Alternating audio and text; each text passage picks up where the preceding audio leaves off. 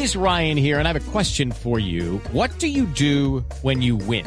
Like, are you a fist pumper?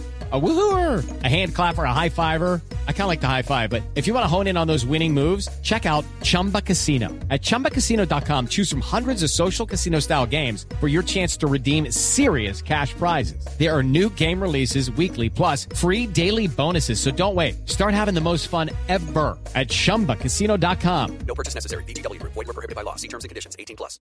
Pues con música, con música seguimos eh, con la investigación que iniciamos nosotros aquí empezando este año. El 24 de enero hicimos eh, un informe profundo sobre lo que estaba pasando en el departamento del Meta con un hospital, Diana. Usted hizo la investigación, hicimos la denuncia sobre lo que pasó con ese hospital y cómo la contratación a través eh, de un leasing, pues básicamente fue, no sé si podríamos decir que irregular, pero que no llegó a su cometido, que era lograr dotar al hospital y que el hospital le sirviera a la comunidad en el departamento del Meta. Así es, Camila, 33 mil millones de pesos, leasing firmado por Alan Jara y hoy en día ese, ese contrato no se ve en el hospital, o sea, dicen eh, faltan unos equipos, no hay otros equipos, faltan las instalaciones, no están las instalaciones y el problema gigantesco acá es que el contratista, la persona a la que se le entregaron los 33 mil millones de pesos está presa, Camila. Entonces, acá nadie responde, ni la gobernación, ni nadie responde, pero eh, tenemos a nuestro corresponsal en Villavicencio pendiente del tema y nuestro corresponsal precisamente se reunió con el secretario de salud del Meta y nos va a contar qué le dijo. Carlos Andrés, ¿qué hay? Buenos días. Diana, buenos días. Así es, hace pocos minutos eh, me reuní con el secretario de eh, salud del departamento del Meta, el doctor médico Jorge Ovidio Cruz y nos explicó todo el proceso desde ellos como gobernación del Meta, cómo han visto todo este proceso, cómo lo han vivido y qué han hecho principalmente porque la pregunta era, bueno, ustedes como gobernación del departamento del Meta, ¿qué han hecho? Pero venga, yo le hago, no, pero un momento, un momento, Carlos Andrés, algo importante. ¿Usted habló fuera de micrófonos con el secretario o usted pudo eh, tener una entrevista con el, eh, con el secretario? Las dos cosas, Camila. Él me pidió unos minutos para decirme, venga Carlos Andrés, le explico qué es lo que pasó, cómo fue todo y además hicimos una entrevista de la cual ya tenemos un audio que vamos a, colocar de... Pero entonces, pero entonces si le parece, oigamos la entrevista pues para que sea el, eh, el secretario el que diga las cosas y no tengamos que repetir exactamente lo que dijo el, eh, el secretario.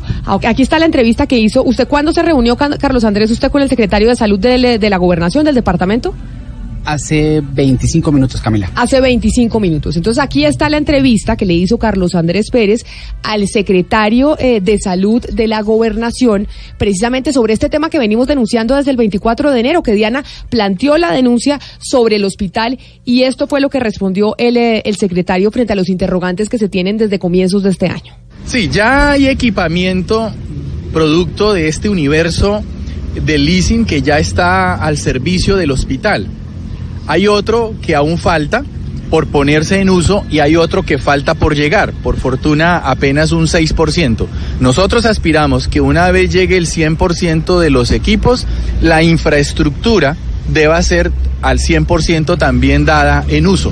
Y seguramente que lo vamos a lograr porque a eso le estamos apuntando. El balance, aunque lento pudieran decir muchos, ha sido positivo en la medida en que hemos logrado llegar a un 94% teniendo en cuenta la particularidad que estamos viviendo. Y es que un operador responsable en la cárcel y obviamente nos hemos quedado prácticamente solos con Bancolombia resolviendo el tema.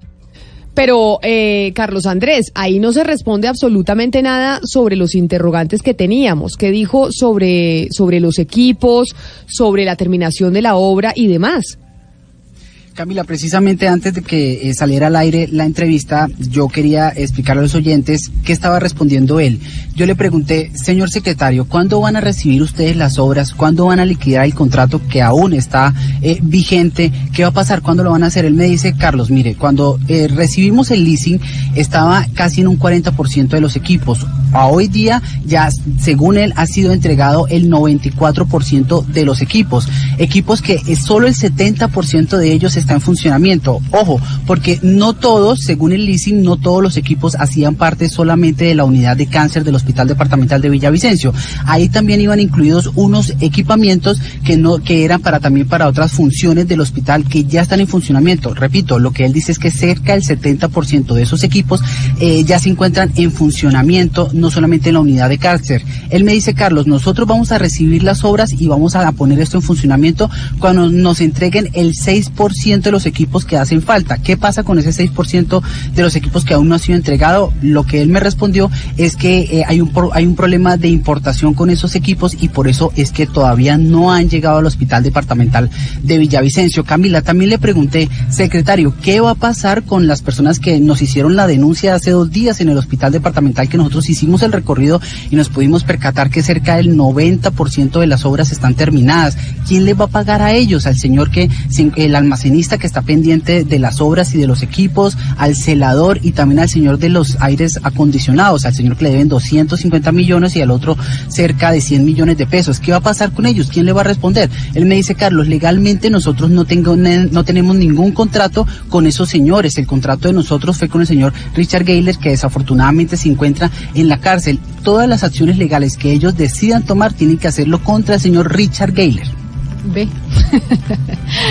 a mí ya, yo no sé si ya reír o llorar. O sea, la gobernación del Meta dice, como yo no firmé ningún contrato con estos, con esta gente que está haciendo la obra para poner los aparatos que están, que contienen el leasing, eh, para las siete unidades que tienen que funcionar en el hospital, yo lo que tengo que esperar es a que me cumplan el 100% del leasing que no se ha cumplido y poner a funcionar los aparatos. Pero ¿dónde pone a funcionar los aparatos? En esta obra que hizo esta gente y que quiere entregar hace tres años. Pero no le pueden recibir porque ellos no tienen un contrato directo con la gobernación del Meta, sino con el señor que se ganó el leasing, al que le pagó la gobernación del Meta y le desembolsó la gobernación del Meta los 33 mil millones de pesos. Pero entonces la gente que ha hecho la denuncia, que contactamos, que hizo la obra, le va a tocar básicamente demandar. Doctor Pomo, ¿no tiene otra alternativa? Y seguramente va a llamar en garantía al Estado representado en la gobernación del Meta. Y hay otros interrogantes, Camila. ¿Qué pasó con los garantes?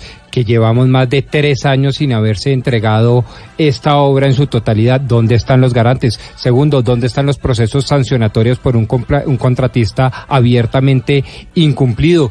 Tercero, ¿dónde está la posibilidad por parte de los órganos de control como la Contraloría para recuperar esos recursos? Mejor dicho, aquí los interrogantes están todos vivos, a mi modo de ver. Pero ¿y quién tiene que responder frente a esos interrogantes? Pensaría uno que la gobernación, pero acá lo que escuchamos del secretario es que dice, no, nosotros no firmamos con ese señor, acá nos han entregado el 90% de las obras y pues, y ya.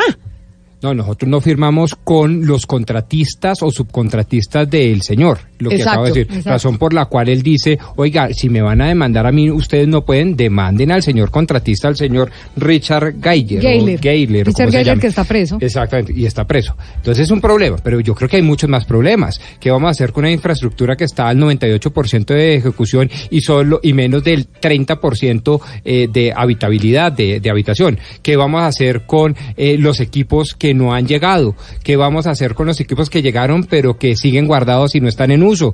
¿Y en dónde, entonces, para qué están los procesos sancionatorios en materia de contratación estatal? ¿Y para qué están los órganos de control? Y sobre todo, ¿para qué están las compañías de seguros? Pero entonces yo le hago una consulta, usted que acá es el jurisconsulto, y es esta respuesta que da el secretario de salud del departamento del Meta, ¿satisface los interrogantes que hay alrededor de ese tema o no? A mi modo de ver, en absoluto, no no categórico. Y se lo repito, cuando el señor dice, pues es que hay unos equipos que vienen en camino y que para muchas personas les puede parecer que no hemos hecho nada, pues para mí, yo soy uno de esas muchas personas, es que llevamos más de tres años tres años en donde se hizo prácticamente toda la infraestructura que quedó como un gran el elefante blanco y que no se ha podido amoblar técnicamente porque tienen problemas de importaciones, porque se fue el contratista, por lo que sea. Pero lo cierto es que aquí ya debería haber caducidades, multas, cláusulas penales, seguramente llamamientos en garantía, etcétera, etcétera. Y todas esas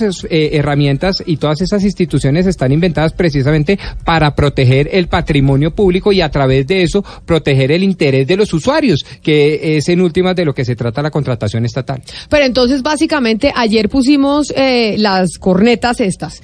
¿Volvemos a poner las cornetas hoy también? Pero déjemelas ponerlas a mí, es decir, Ah, bueno. con, Con toda, toda. la fuerza. A ver, mándelas fuerza. usted, Pombo. Y como digo, adelante las cornetas. Como usted. Carlos Andrés, estas cornetas hasta que la gobernación responda realmente y en serio sobre lo que va a pasar con el hospital. O sea, hasta que la gobernadora diga, óigame, yo tengo que hacer alguna cosa, o recibo, o liquido, o demando al contratista, o hago alguna cosa, o me voy a la Contraloría Departamental a que de verdad la Contraloría Departamental por primera vez en la vida haga algo, o le digo a Alan Jara, oiga, ponga la cara, que usted fue el que le desembolsó los 33 mil millones de pesos a esta gente y mire el hospital cómo está. O todas esas juntas. es que no son excluyentes. Eso también le preguntamos, eso también le preguntamos al secretario de salud. Les dije, bueno, secretario, ¿qué van a qué van a hacer ustedes como gobernación del Meta en contra del señor Richard Gayler? Lo que ellos me dicen es que están concentrados en terminar de recibir el 100% de los equipos para poner esa unidad de cáncer en funcionamiento y que los eh, quienes deben tomar medidas al respecto son los órganos de control. El, el plan eh, o la idea de ellos es que sean los órganos de control los que tomen medidas al respecto y se van a concentrar en poner en funcionamiento antes del 31 de diciembre esta unidad de cáncer para la capital del departamento del Meta. Hágame el favor, o sea, la Contralora Departamental, amiga del grupo político de Alan Jara. O sea, ahí sí quedamos otra vez en ceros.